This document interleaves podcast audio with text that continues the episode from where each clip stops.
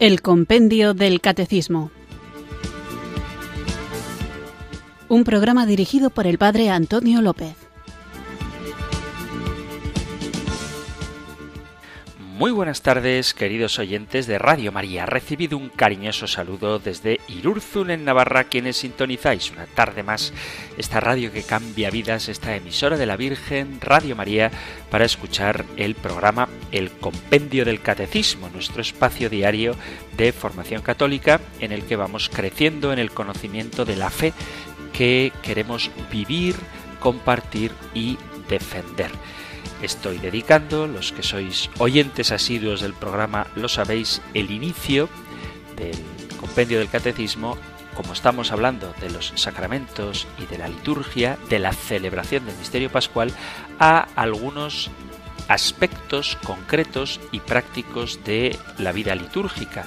Hemos hablado de algunos elementos que forman parte de ella, también de algunos abusos que pueden ocurrir o cosas que a veces generan confusión porque en unas parroquias se hace de una manera y en otras de otra y puede que alguien le entre la duda de qué es lo correcto. Y hoy quiero hablar de algo que no es un abuso, pero sí que es algo con lo que deberíamos tener mucho cuidado. Y se trata de las lecturas de la misa.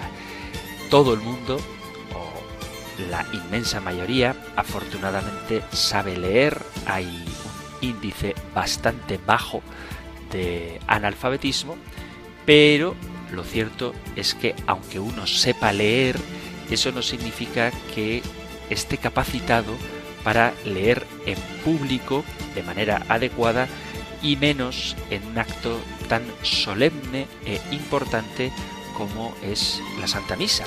No todo el mundo está capacitado, por más que pueda tener buena intención, para leer en misa. Es bueno recordar cosas sencillas que a veces las damos por sabidas, pero que es bueno recordarlas y afianzarlas.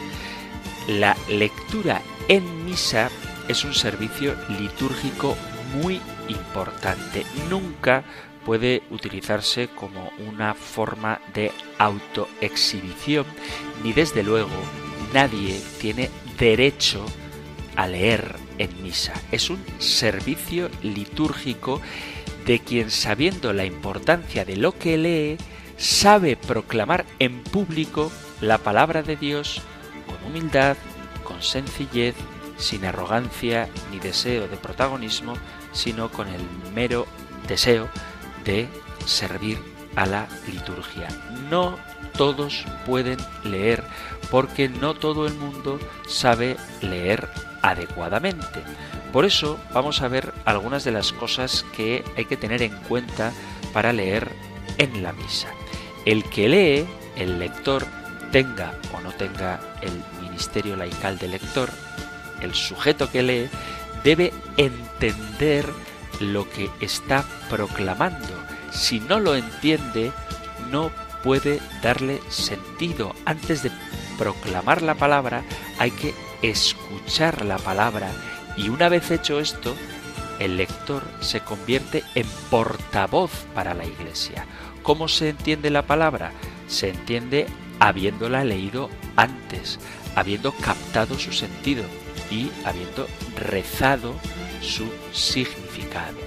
Hay que tener clara conciencia por parte del lector en que en ese momento se convierte en portavoz de la palabra de Dios, en su altavoz, para que todos escuchen la revelación que el Señor nos da en la Sagrada Escritura. Por lo tanto, debe ser un fiel transmisor de la palabra que procede de Dios escrita por autores sagrados y cuyo último eslabón es el propio lector para que esa palabra en la iglesia aquí y ahora se haga presente en la celebración de los santos misterios. Por eso nadie tiene derecho a cambiar la palabra de Dios simplemente porque tenga expresiones que o no le gustan o que, según su criterio, le parecen difíciles. La traducción oficial que tenemos para la Santa Misa es la de la Conferencia Episcopal Española, que es la que usamos en la liturgia, la traducción de la Biblia de la Conferencia Episcopal Española y puede que haya elementos que te gusten más o menos si resulta que has leído un montón de Biblias distintas y a lo mejor te parece más adecuada una traducción que la otra. Bien, pero en ese momento, en el momento en el que tú estás al servicio de la liturgia, no es para que vuelques tu opinión sobre qué palabra traduce mejor el original griego, sino para que en consonancia, en comunión con la Iglesia en España, leas lo que dice el leccionario. Nosotros no tenemos en ese momento por qué imponer nuestro criterio a la hora de traducir y desde luego, mucho peor, omitir palabras simplemente porque no estás acostumbrado a escucharlas. Vuelvo a citar alguna idea que alguna vez he comentado cuando Jesús, echando en torno a sí una mirada de ira, dice la escritura, pues hay gente que omite ese pasaje directamente y eso no es correcto. Por otro lado, hay que tener cuidado con las palabras difíciles, porque a veces aparecen nombres de personas o de localidades que resultan difíciles de pronunciar y eso hay que tener cuidado. ¿Cómo se evita equivocarte al pronunciar esos nombres tan raros? Pues evitas equivocarte leyendo la lectura previamente, que cuando tú la vas a proclamar ya la has leído y si hay alguna palabra difícil, como Nabucodonosor, por ejemplo, que es fácil trabarse con ella, ya la hayas pronunciado incluso en voz alta para que en el momento de leerla en misa te salga de manera fácil. Yo he jugado con los niños de la catequesis retándoles a que quien leyera la genealogía de Jesús sin cometer ningún error le daría un pequeño premio, porque ciertamente es complicada de leer. Está en el Evangelio, la lee el sacerdote, que también puede equivocarse y también tiene que leer el Evangelio previamente para proclamarlo bien. Pero es importante que esas palabras difíciles que a veces aparecen las pronunciemos bien o los nombres. A mí me da mucha risa cuando se habla de Jonatán y algún lector contemporáneo, en vez de decir Jonathan, habla de Jonathan. Pues hombre, no, no se dice Jonathan, se dice Jonathan, porque eso es lo que está escrito. Entonces hay que leer las palabras, incluso las difíciles, tal y como son. Hay que tener conciencia de que es importante pronunciar bien. Pronunciar bien significa vocalizar correctamente, pero también dar al texto el tono, el volumen y las inflexiones de la voz según las frases. Y para eso es bueno tener en cuenta cuál es el género literario del que estamos extrayendo la Sagrada Escritura. No es lo mismo leer género poético, género narrativo, género exhortativo y para entender qué tipo de género es no hace falta hacer estudios, simplemente vuelvo a repetir una vez más, con que te repases la lectura antes de misa es suficiente y de esa manera sabrás darle el adecuado tono, volumen, vocalización e inflexiones de voz según las frases.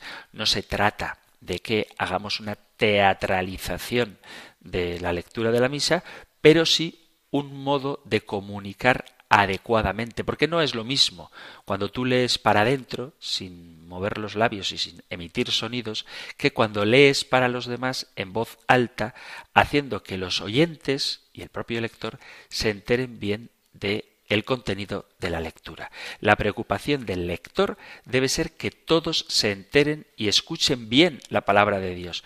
Para ello hay que procurar leer despacio, alto, claro y con ritmo, ni demasiado rápido, porque la gente se distrae enseguida y pierde la noción de lo que se está diciendo, ni demasiado despacio, de tal manera que los oyentes puedan aturdirse.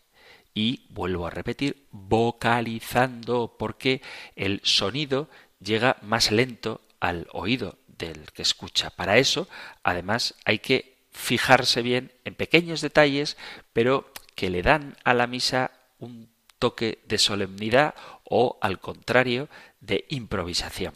Por ejemplo, que el micrófono esté encendido y que esté adecuado a la altura del lector para acoger la voz sin pegarlo demasiado a la boca. Y cuando haya que mover el micrófono, hacerlo cuando está apagado, lo colocas y luego lo enciendes, o lo haces con delicadeza, porque yo he visto en varias parroquias que cogen el micrófono encendido y ¡pa! pega unos golpes terribles mientras lo coloca y eso ciertamente desconcentra y desmerece la solemnidad de la liturgia. Aunque parezca una obviedad, cuando el lector va a hacer la lectura, es importante que el libro esté abierto y si no está abierto por lo menos que esté indicado por dónde ha de abrirse. Y el lector porque quien prepara la lectura, incluso aunque sea el sacerdote, es una persona falible, se puede equivocar, el lector ha de saber en qué semana del tiempo litúrgico correspondiente estamos y mirarlo antes de empezar a leer, porque a veces ha pasado que uno ha leído porque se ha equivocado el que ponía la lectura y en vez de leer el tiempo de Pascua, la segunda semana de Pascua, pues estaba abierto por la segunda semana de Cuaresma y ha leído la lectura y nadie ha dicho nada. ¿Eso qué significa? Que no ha mirado que correspondía la segunda semana de Pascua y lo que es peor, que no ha repasado la lectura, porque si la hubiera repasado sabría que lo que está leyendo no se corresponde con lo que él tenía preparado. Por eso es importante que se deje el libro abierto, si no se deja abierto, que al menos se deje marcado por dónde se ha de leer y que el lector sepa cuál es la lectura que corresponde. Si no se lee bien, puede ocurrir, que esto yo lo he vivido, que una persona se equivoque, lea el Evangelio por error, luego el sacerdote lea el mismo Evangelio y nadie dice nada. O sea, nadie ni siquiera murmura diciendo, oye, que esto ya lo hemos escuchado, porque como no se lee bien, pues la gente muchas veces desconecta. Otra cosa, no hay que leer las rúbricas, es decir, las letras que están en rojo, con tinta roja, en el leccionario, por ejemplo, cuarta semana del tiempo ordinario, no se leen. La letra roja indica pero no es un texto para ser leído. Tampoco ha de decirse el orden de las lecturas. Primera lectura, lectura del libro de los reyes, salmo responsorial. No se dice ni salmo responsorial, ni primera lectura, ni segunda lectura. Lo que está en rojo no se lee. Y se comienza diciendo lectura de el texto que sea y se concluye con un pequeño silencio punto que indica silencio y luego palabra de Dios, no como si fuera todo seguido. Y entonces Jesús, bueno, esto es un texto del Evangelio, pero son solamente ejemplos. Entonces Jesús se fue con sus discípulos a la otra orilla, palabra de Dios. No. Entonces Jesús se fue con sus discípulos a la otra orilla. Palabra de Dios. ¿Vale? Hay que dejar pausas para que sepamos qué partes del texto son bíblicos y qué es lo que estamos proclamando como palabra de Dios. Y ojo, que también hay mucha gente que pronuncia lo de palabra de Dios como si fuera una interrogación. Dice, y entonces Jesús se fue con sus discípulos a la otra orilla. ¿Palabra de Dios? Palabra de Dios, no. Palabra de Dios. Es una aclamación, es una proclamación. No estamos diciendo, oye, que sepáis que esto es palabra de Dios, sino que estamos anunciando palabra de Dios. Por eso es importante hacerlo adecuadamente. Y por cierto, no se dice es palabra de Dios ni esto es palabra de Dios. Porque vuelvo a repetir, no es una información que estás dando, bueno, esto es palabra de Dios, sino una proclamación, un acto de fe. Y una referencia al Salmo responsorial que está compuesto para ser cantado, al menos si no se sabe entero el estribillo o la respuesta, pero lo propio es que los salmos sean cantados. Y si hay que leerlo, no se dice salmo responsorial, porque está en rojo, sino que directamente lo que todos vamos a repetir. El Señor ha estado grande con nosotros y estamos alegres, dando tiempo a que los demás puedan responder después de cada estrofa. Y ayuda mucho que el lector repita cada vez la respuesta para facilitar a los fieles que la recuerden mejor. Hay gente que parece que te está poniendo a prueba la memoria, sobre todo cuando son de estos responsorios un poco más largos y el lector se calla. No, hombre, el lector tiene que ayudar al pueblo fiel a que recuerde lo que ha de responder y a repetirlo juntos. Otra cosa, el aleluya no se lee si no se canta, es mejor omitirlo, porque el aleluya que se lee antes del Evangelio es una aclamación musical. Por tanto, si no se va a cantar, pues que no se lea. Y si se va a leer, que se haga adecuadamente. Lo digo también por experiencias vividas, donde se lee el salmo responsorial en las misas entre semana y acto seguido, sin dejar una pausa, aleluya, aleluya, aleluya, el Señor es mi pastor, nada me falta y estaré con vosotros todos los días hasta el fin del mundo, aleluya, aleluya. Hombre, pues no, no se hace así. De hecho, ha pasado más de una ocasión que cuando se ha leído el salmo y el aleluya se ha hecho tan seguido que después del aleluya ha habido gente que ha repetido el responsorio del salmo. Y eso denota que no ha quedado clara la finalización del salmo y el inicio del aleluya. Sería muy bueno que en todas las misas haya un lector que no sea siempre el sacerdote el que haga la primera lectura, el salmo responsorial y el Evangelio, porque además eso da una sensación de cansancio auditivo, de tal forma que a veces digo, oh padre, ¿cuánto se ha enrollado usted en la homilía? Y resulta que es una homilía brevísima. Pero claro, como ha leído la primera lectura, el Salmo responsorial, el Evangelio, y luego ha hecho la homilía, pues le han visto ahí hablando mucho rato pero en realidad la homilía ha sido muy corta. Por eso es bueno que haya lectores laicos que cumplan con su vocación y proclamen también en la asamblea litúrgica la palabra de Dios. Y cuando hay varias lecturas, lo ideal, lo bonito, es que haya varios lectores. El lector o los lectores deben acercarse dignamente al ambón para leer. No hace falta ir corriendo, hay que ir con dignidad. Y han de hacerlo cuando los fieles hayan respondido amén a la oración colecta que el sacerdote ha recitado y no antes, porque a veces está el cura todavía haciendo la oración colecta, la primera oración que se hace en la misa, y mientras el sacerdote todavía está rezando a Dios Padre, pues resulta que el lector ya va subiendo. Esto no es correcto el lector tiene que subir después de concluida la oración para que el propio lector también participe de ella. Y si hay varios lectores, es bueno que vayan todos juntos al altar y hagan una inclinación profunda al altar al mismo tiempo y suban al ambón al mismo tiempo para evitar esa especie de procesión, paseo para arriba y para abajo que en ocasiones podemos ver.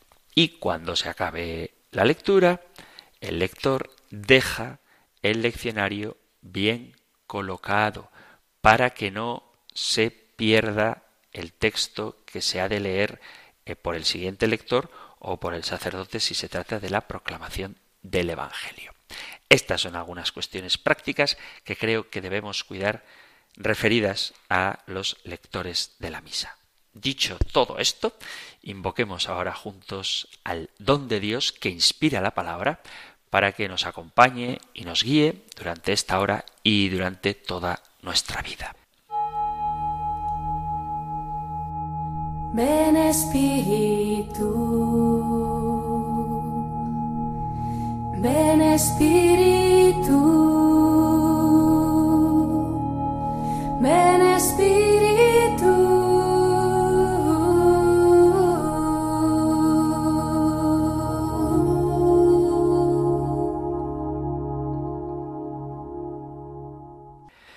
Ven, Espíritu Santo, a regalarme tu vida siempre nueva. Lléname del asombro de un niño para admirar el mundo y la vida. Que no me acostumbre a la vida, que me deje sorprender cada mañana. Porque detrás de cada cosa está tu amor, Dios mío. Ayúdame a reconocer que la rutina no existe, porque todo es nuevo cada día. porque siempre hay algo que está comenzando. En cada momento, algo precioso está naciendo, y la vida vuelve a brotar por todas partes. Quiero aceptar los nuevos desafíos que me presentes, Espíritu Santo, que pueda mirar siempre el horizonte con ilusión, esperanza y entusiasmo. Toma toda mi vida, Espíritu Santo, y llénala de la eterna novedad de tu amor. Que este día no pase en vano y pueda descubrir el mensaje que hoy tienes para mi vida. Ven, Espíritu Santo. Amén.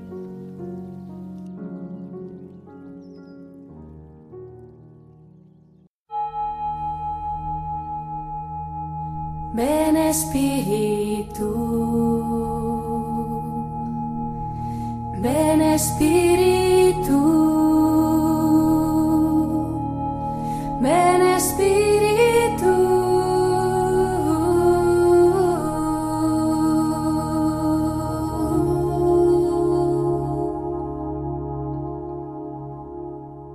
Después de haber invocado juntos el don del Espíritu Santo, vamos allá con nuestro nuevo programa.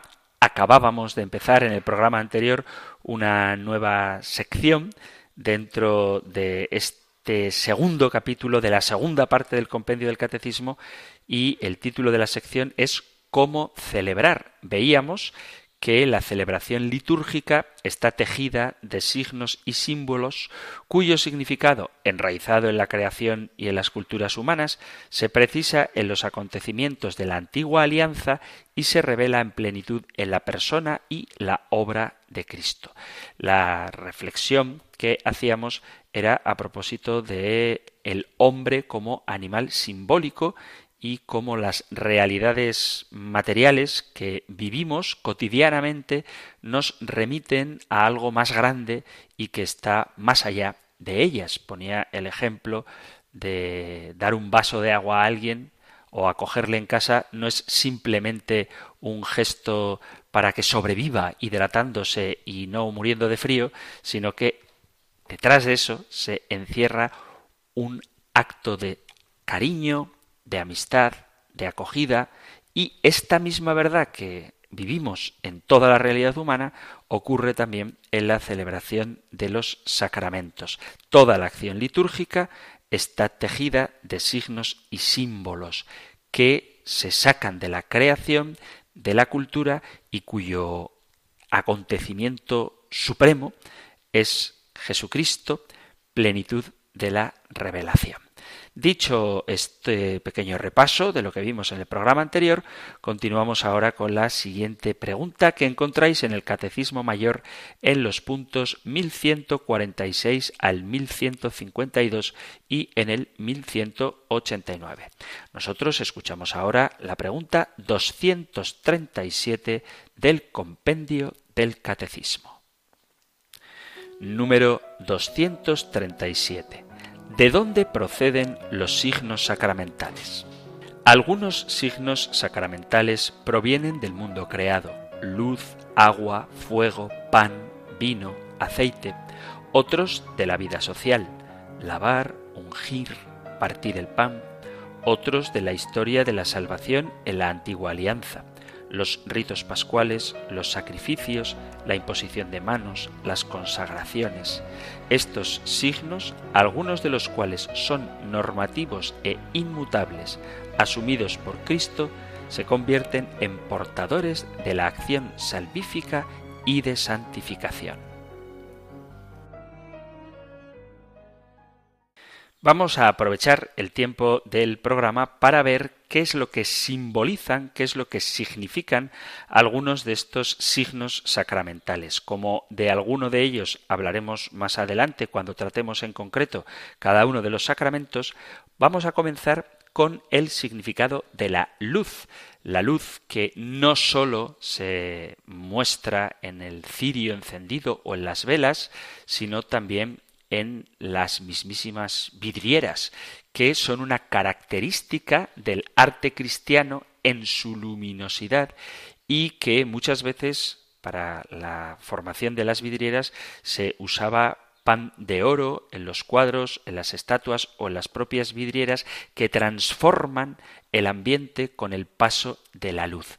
Por eso podemos hablar de una estética de la luz que está en la liturgia y en la edificación de los propios templos. Dios es luz y sólo lo que tenga luz puede ser bello porque se parece más a Él.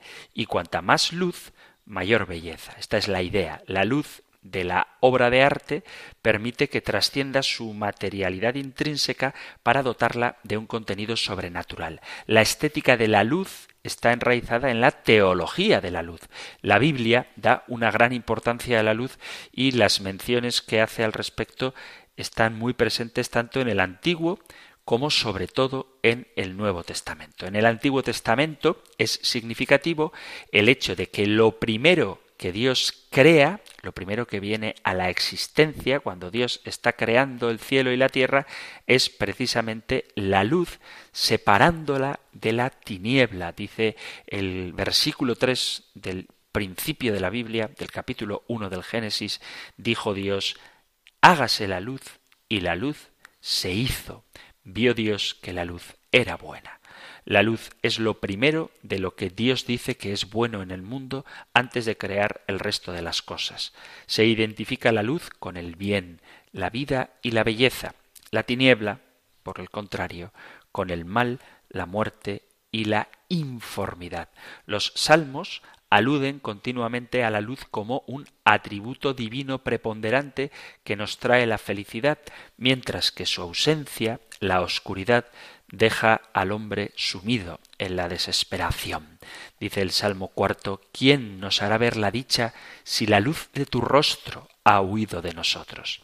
Se hace explícita la diferencia y a la vez la estrecha conexión entre Dios como luz, la luz que brota de él, como consuelo para los hombres. Salmo 36 dice, Tu luz nos hace ver la luz. Si no fuera por la bondad del Señor, permaneceríamos siempre en tinieblas y por lo tanto seríamos desdichados, pero amanece la luz para el justo, dice el Salmo 97. Quien ama al Señor es iluminado por él, no con la luz natural del sol, que esa amanece sobre todo hombre justo o injusto, sino por una luz especial interior. Dice también el rey David en los Salmos, en el Salmo 27, el Señor es mi luz y mi salvación. Dios no solamente es luz en sí mismo, sino que también nos revela a nosotros como tal. Si estamos con Él, su luz se hace nuestra luz, penetra en nosotros e ilumina nuestro camino hasta el encuentro final con Él, la luz total. En esto consiste la salvación. Y esto queda resumido en el Salmo 119. Lámpara es tu palabra para mis pasos, luz en mi sendero. Y quien mejor recoge esta teología de la luz de entre los profetas es Isaías. Al anunciar la venida del Mesías proclama El pueblo que caminaba en tinieblas vio una luz grande, habitaba en tierra y sombra de muerte, y una luz les brilló. Isaías capítulo 9. Y como sabemos, esta luz es Jesucristo. El pueblo de Israel tenía una cierta luz, pero no completa. La recibían como a través de un cristal traslúcido. El Mesías disipará todos los obstáculos que impedían la recepción total de la luz y derramará esta luz sobre su pueblo. La Iglesia, que tiene una extensión universal, es este pueblo que lleva la luz a todas partes. Por eso, Isaías llama al Mesías luz de las naciones en el capítulo 42, versículo 6. No es una comparación, no es como una luz o semejante a una luz, sino que es la propia luz. Y cuando llegue el fin de los tiempos, ni siquiera necesitará la tierra de luz, de astros, sino que directamente la luz de Dios cubrirá todo. Una luz mucho más potente y de la que la primera no es más que un pálido reflejo. Dice Isaías 60, ya no será el sol tu luz de día, ni te alumbrará la claridad de la luna. Será el Señor tu luz perpetua y tu Dios tu esplendor. En esta luz es donde nosotros encontramos nuestra vida sin que nos cieguen otras luces aparentes. Y en el Nuevo Testamento se nos ofrece una perspectiva novedosa de la luz. Si Dios es luz y nosotros al recibirle a Él recibimos su luz, nosotros mismos nos convertimos en luz. Así lo atestigua el Evangelio de San Mateo cuando dice, Vosotros sois la luz del mundo. Capítulo quinto, versículo 14. Nuestra luz no es luz propia, sino que proviene de Él y debe remitir a Él cuando iluminamos al resto de las personas con la belleza de nuestra vida. Dice el versículo siguiente a vosotros sois la luz del mundo, brille así vuestra luz ante los hombres, para que vean vuestras buenas obras y den gloria a vuestro Padre que está en los cielos. Evangelio de San Mateo capítulo 5 versículo 16. Pero de todos los evangelistas, quien más insiste en la luz como esencia de lo divino, siguiendo los planteamientos que ya hemos visto en el Antiguo Testamento, es San Juan. Ya desde las primeras frases llama varias veces a Cristo luz. Para Juan no existe diferencia entre luz y Cristo. Él, dice el capítulo primero de San Juan, el versículo 4, en él estaba la vida y la vida era la luz de los hombres, y la luz brilla en la tiniebla, y la tiniebla no la recibió. El verbo era la luz verdadera que alumbra a todo hombre viniendo a este mundo. Jesús se identifica como ese Mesías descrito por Isaías, que es luz y que ilumina a su pueblo cuando dice de sí mismo Yo soy la luz del mundo, el que me sigue no camina en tinieblas, sino que tendrá la luz de la vida. Evangelio de San Juan, capítulo 8, versículo 12. Esta vida es la vida eterna, así que igualmente está hablando ya de cómo su luz brilla sobre la creación renovada al final de los tiempos. Posteriormente, el mismo Evangelio de San Juan, en el capítulo 9, dice, Mientras estoy en el mundo, yo soy la luz del mundo. Este mismo apóstol no olvida su concepción de la luz en las cartas de San Juan y la suma a lo que hemos comentado de cómo también el creyente es luz para los demás y por tanto debe comportarse como luz. Esto puede sonar un poco abstracto, pero si la luz es Dios y Jesús es Dios, actuar como luz consiste en imitar la conducta de Jesús que se basa en el amor. Dice la primera carta del apóstol San Juan, quien dice que está en la luz y aborrece a su hermano, está aún en las tinieblas. Y por concluir con una cita de San Pablo, resume la historia de la salvación hasta el momento en la clave de la luz. Dice la segunda carta a los Corintios en el capítulo 4, versículo 6, pues es Dios el que dijo, brille la luz del seno de las tinieblas. Ha brillado en nuestros corazones para que resplandezca el conocimiento de la gloria de Dios reflejada en el rostro de Cristo.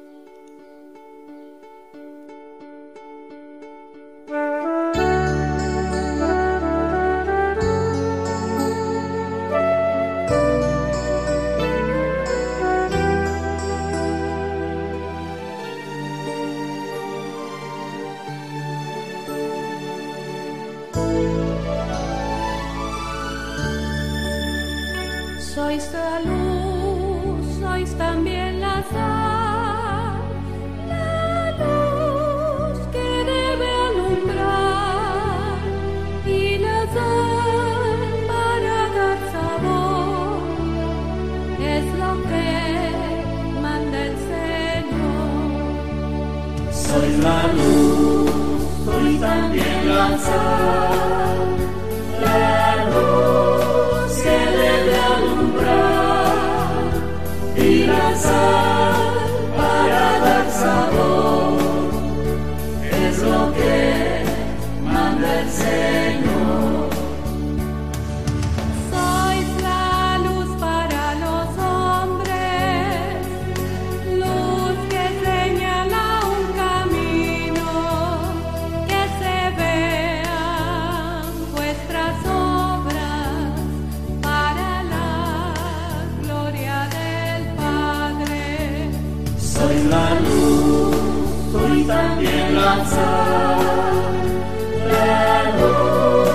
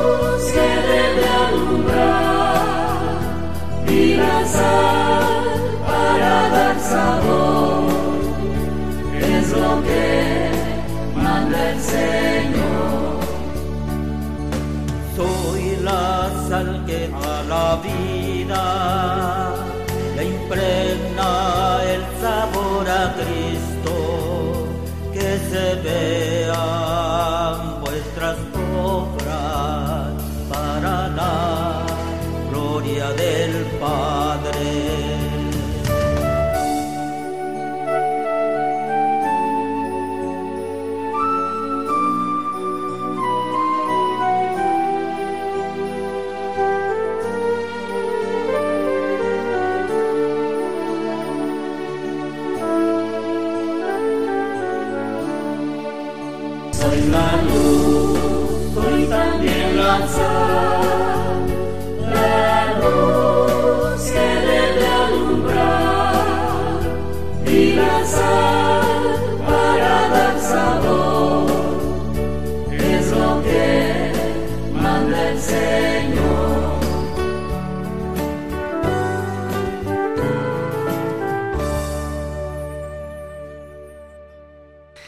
Estás en Radio María escuchando el programa El Compendio del Catecismo, nuestro espacio diario de formación católica de lunes a viernes de 4 a 5 de la tarde, una hora antes si nos sintonizas desde las Islas Canarias y hoy estamos tratando la pregunta 237, ¿de dónde proceden los signos sacramentales? Después de una larga introducción a propósito de lo importante que es que el lector lea bien y de leer la pregunta 237 hemos hablado de lo que significa la luz en la liturgia.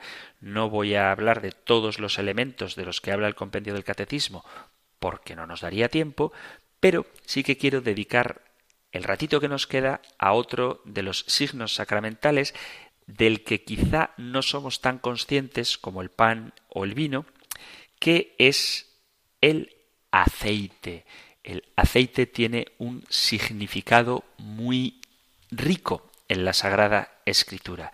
El aceite y en concreto el aceite de oliva. En los tiempos bíblicos el aceite de oliva era el más preciado de todos los aceites porque se le atribuía un significado simbólico divino. No se trata ahora de hacer publicidad del aceite de oliva, pero sí de comprender para qué se usaba entre otras cosas. En primer lugar, se usaba como combustible para lámparas, se usaba como medicamento, se usaba también como jabón de aseo personal, se usaba como elemento ceremonial y, por supuesto, se usaba también en la elaboración de alimentos. Y precisamente por todas estas formas de aprovechamiento que se hacía del aceite de oliva, en la Biblia simboliza el Espíritu Santo. Así que vamos a ver rápidamente cuál es cada uno de estos usos, explicando al mismo tiempo los significados espirituales que hay detrás de cada uno de ellos. El aceite de oliva como combustible se usaba para las lámparas en todas las casas, desde la más humilde hasta el palacio más soberbio, se hacía uso del aceite para iluminar de noche. Y esto también se usaba en el templo. Las lámparas del candelabro debían arder con aceite de oliva de la mayor pureza, dice el libro del Levítico en el capítulo 24, versículo 2. Manda a los hijos de Israel que traigan para el alumbrado aceite puro de olivas machacadas para hacer arder las lámparas continuamente. ¿Cuál es el significado que tiene el aceite como combustible?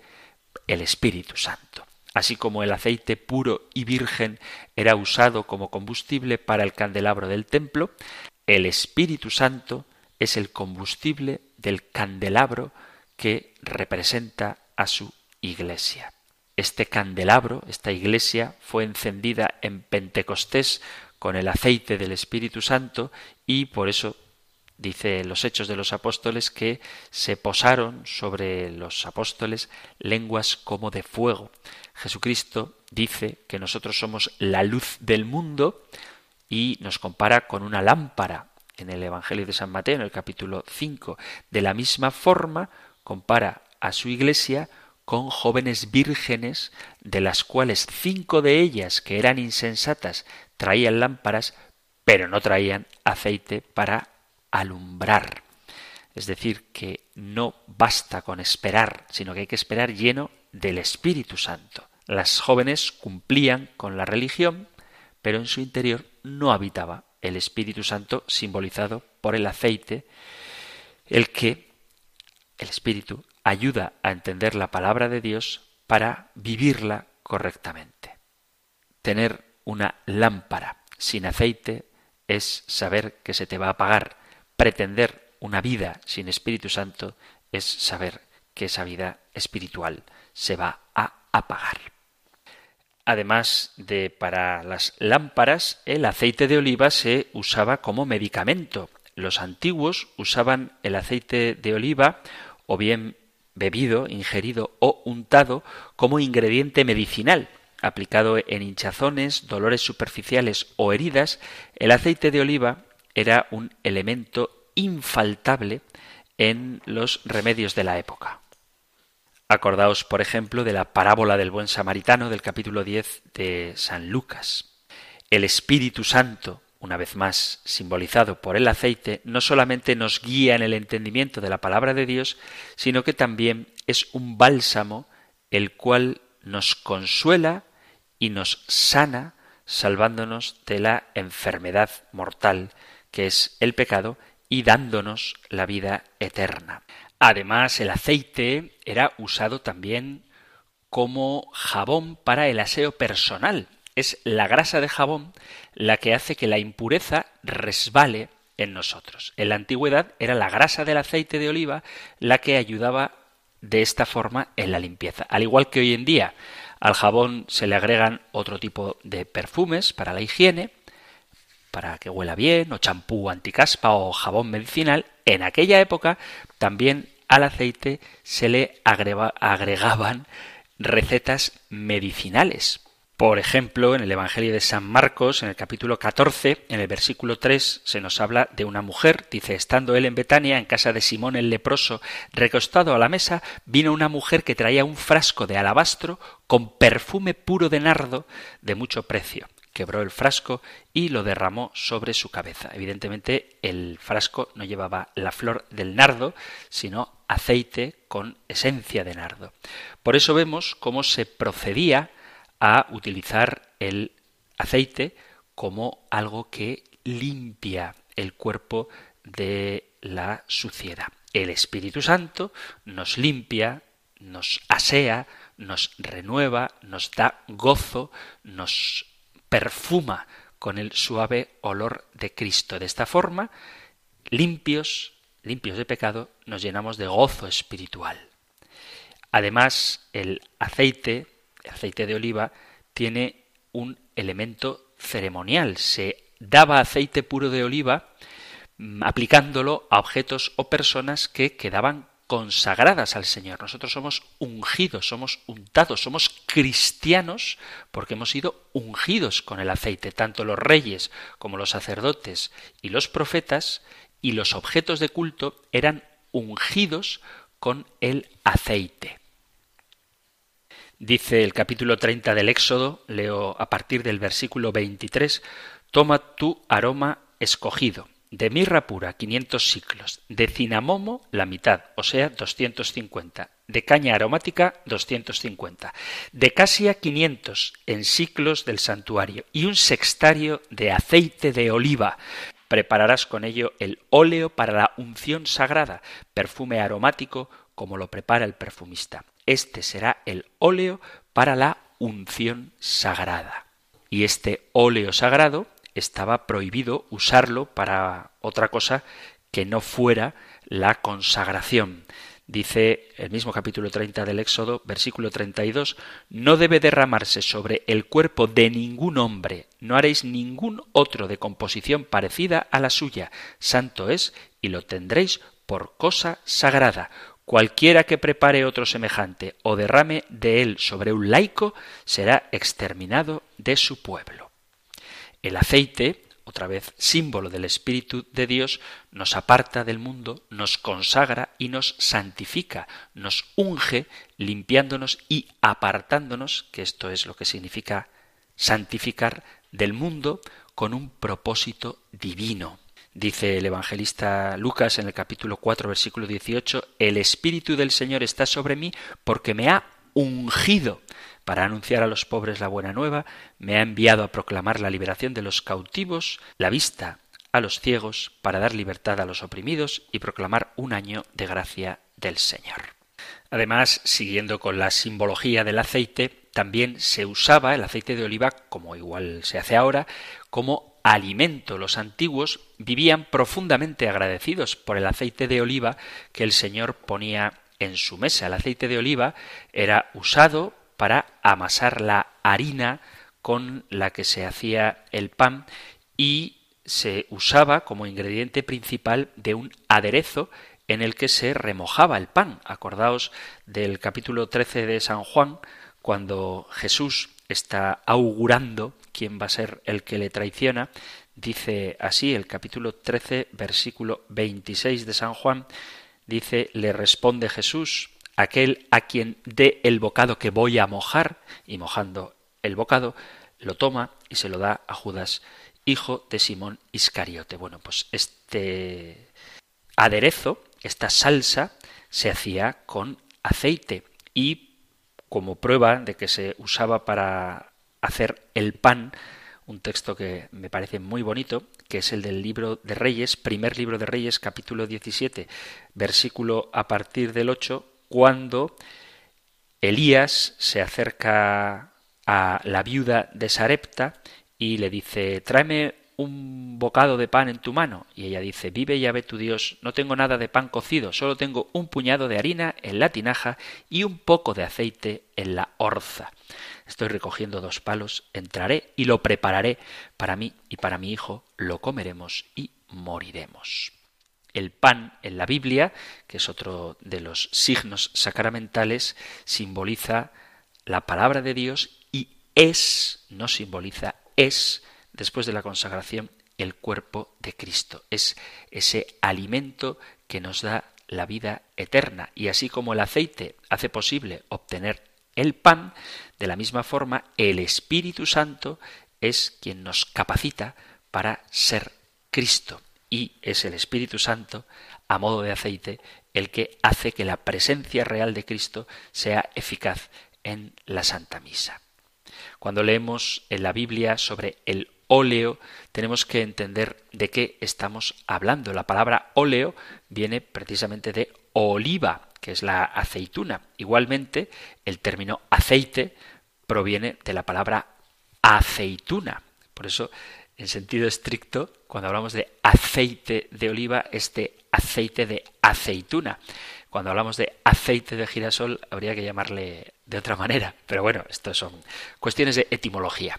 Es decir, aceite viene de aceituna y óleo viene de oliva. Cuando se está hablando del óleo, se refiere la Sagrada Escritura a la oliva. Y este óleo se refiere al gozo, al aceite puro que simboliza el Espíritu Santo, la alegría que nos trae el estar llenos del don de Dios. Y esto que he hecho más detenidamente con la luz y con el aceite, podríamos hacerlo con cada uno de los signos sacramentales. El agua, que es el elemento vital, cuando uno nace, se dice que la madre ha roto aguas, el agua que limpia, el agua que purifica, el fuego que lo transforma todo, el fuego que es inquieto, que no se puede estar frente a él y quedarse igual que antes de entrar en contacto con el fuego, el fuego que da luz, el fuego que da calor, el fuego que nos ayuda a cocinar los alimentos para que sean más fácilmente digeribles, el fuego que reúne en torno a el hogar, al calor, a la comunidad, lo que nos da seguridad, que nos protege también frente a las fieras y que nos ilumina en medio de la oscuridad. Lo mismo se puede decir del pan, que es el elemento fundamental, el alimento básico, el pan que se hace de distintos granos de trigo molidos, como Cristo fue molido por nosotros, hecho pan para darnos vida, o el vino que alegra el corazón del hombre y se elabora también exprimiendo la uva, y Cristo fue exprimido, fue triturado, y de la sangre de ese mosto santo que sale de su costado, nosotros recibimos vida, es decir, que todos los signos sacramentales están llenos de significado, que decir de lavar, la importancia que tiene vernos limpios de nuestros pecados, de ungir, ya he hablado de esto refiriéndome al aceite de partir el pan, el pan que se parte y se reparte, signo de la comunidad, de la comunión de bienes, pero también signo de cómo hay que morir a uno mismo, igual que el grano de trigo, hay que partirse para darse. Otros elementos de la historia de la nueva alianza que tenemos presentes en los sacramentos, espero que tengamos tiempo para verlo, la misa, es la nueva Pascua y la celebración de la Eucaristía está llena de signos pascuales, solo por poner un ejemplo, el Cordero de Dios que quita el pecado del mundo, el pan ácimo que comemos, la escucha de la palabra de Dios que se hace en la misa y que se celebraba también en la ceremonia pascual judía, los sacrificios, lo que pasa es que nosotros en los sacramentos, en la Eucaristía en particular, hacemos un sacrificio incruento, pero que significa aquel sacrificio que Cristo realizó en la cruz, que lleva a plenitud todos los sacrificios de la antigua alianza, la imposición de manos, como el Señor está por encima de todo, como su mano se posa sobre nosotros y nos protege y nos bendice. En definitiva, todo lo que nosotros celebramos mediante los signos sacramentales expresa una significación, un sentido que va mucho más allá del propio elemento físico y que nos remite a una verdad sobrenatural mayor que a lo que simple vista podemos captar. Por eso hay que tener buena formación litúrgica para saber qué significa cada uno de los gestos, de los ornamentos, de las oraciones, de las palabras que se utilizan en la celebración litúrgica. Como os decía, habría mucho que comentar de cada uno de los signos sacramentales, pero se nos ha terminado el tiempo para el programa de hoy, así que lo dejamos aquí. No obstante, si queréis compartir algo, por ejemplo, os gustaría comentar para todos los oyentes cuál es vuestro signo sacramental favorito. ¿Hay alguno que os dé especial devoción. A mí, por ejemplo, me encanta el cirio pascual. Es una de las cosas que cuando celebro bautizos trato de explicar con mayor detenimiento porque a mí personalmente, es una opinión que os comparto para animaros a que la vuestra, me gusta, me da mucha devoción que el cirio pascual que se consagra en la solemne vigilia se encienda en los bautizos y en los funerales como expresión de que esa vida nueva de Cristo resucitado que recibimos en el bautismo brilla en el momento de nuestra muerte, en el funeral, para recordarnos que si hemos muerto con Cristo, resucitaremos juntamente con Él. ¿Cuál te gusta a ti más? El aceite, el pan, porque es la Eucaristía y adoras a Cristo mismo presente en él, el agua que refresca y purifica, el fuego por su dinamismo y su vida. Si os apetece compartir cuál es vuestro signo sacramental favorito o cualquier otra cosa que queráis comunicar con el programa, un testimonio que dar, una pregunta que formular, lo que deseéis, tenéis a vuestra disposición el correo electrónico compendio arroba radiomaria.es, compendio arroba radiomaria.es o el número de teléfono para WhatsApp 668 594 383 668 594 383.